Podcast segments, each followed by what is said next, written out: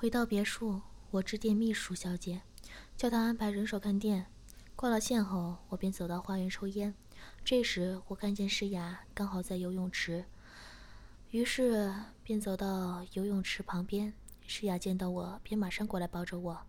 我来不及闪避，衣服都被弄湿了。我瞪了诗雅一眼，诗雅做了个鬼脸，便说：“主人，你怎么去去玩，不带着人家啊？”我假装生气的说：“你呀，把我的衣服都弄湿了。明天去玩，我也不带你了。”石阳马上伸手抚摸着我的阳具，并细心的在我耳边说：“不然，不要生气嘛，人家可是等你等的湿着呢。”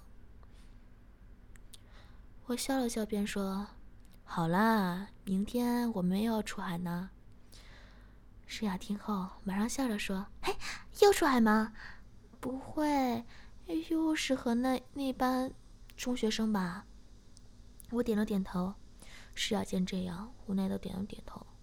我抱着诗雅，并说：“不要这样吧，我已经决定找机会让小柔搬回别墅了。哦，这次出海算是告别吧。”诗雅听后，马上吻了我一下，并笑着说：“哎，主人。”你怎么会突然有这样的决定啊？我说：“你们都跟我说了不喜欢他，难道我要让你们不高兴吗？”石雅听后又吻了我一下，并说：“就知道主人对我们最好。”我说：“对了，我这两天还没调教你呢，现在你先到密室吧，一会儿我再来找你。”诗雅笑了笑，便走到密室。我走到主人房，看了看小翠，小翠竟还在睡觉呢。我没有吵醒他，便走到密室。走进密室，诗雅已经脱掉衣服，自己戴上手铐，跪在地上等我。我满意的笑了笑，便坐到书画上。诗雅马上跪在我身前，并掏出我的鸡巴，细细的吸吮。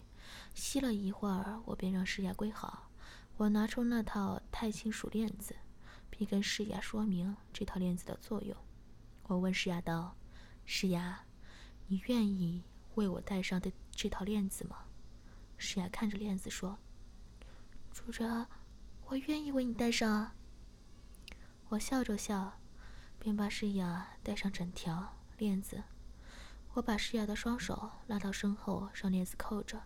诗雅试着挣扎了一下，发现链子非常的牢固。我拿了两个夹子，便往诗雅的乳头夹了下去。诗雅叫了声痛。眼中更流出泪水来，并求饶道：“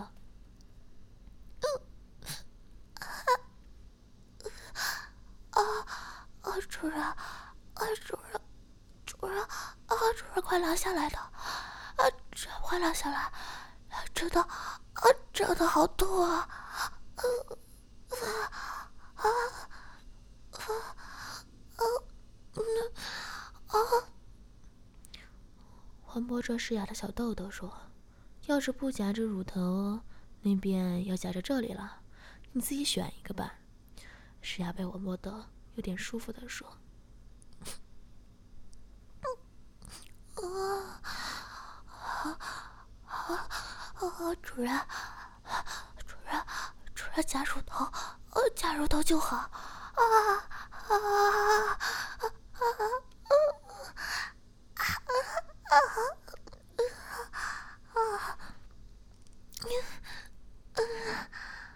我笑了笑，便扶着诗雅走到一个镜子面前。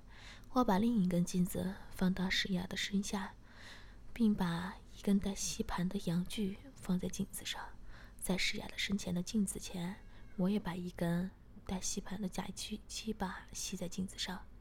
布置好后，我便说：“今天。”主人给你个任务，就用这两根假阳具自慰高潮十次吧。诗雅委屈的说：“主人，主人，人家想要主人的鸡巴。”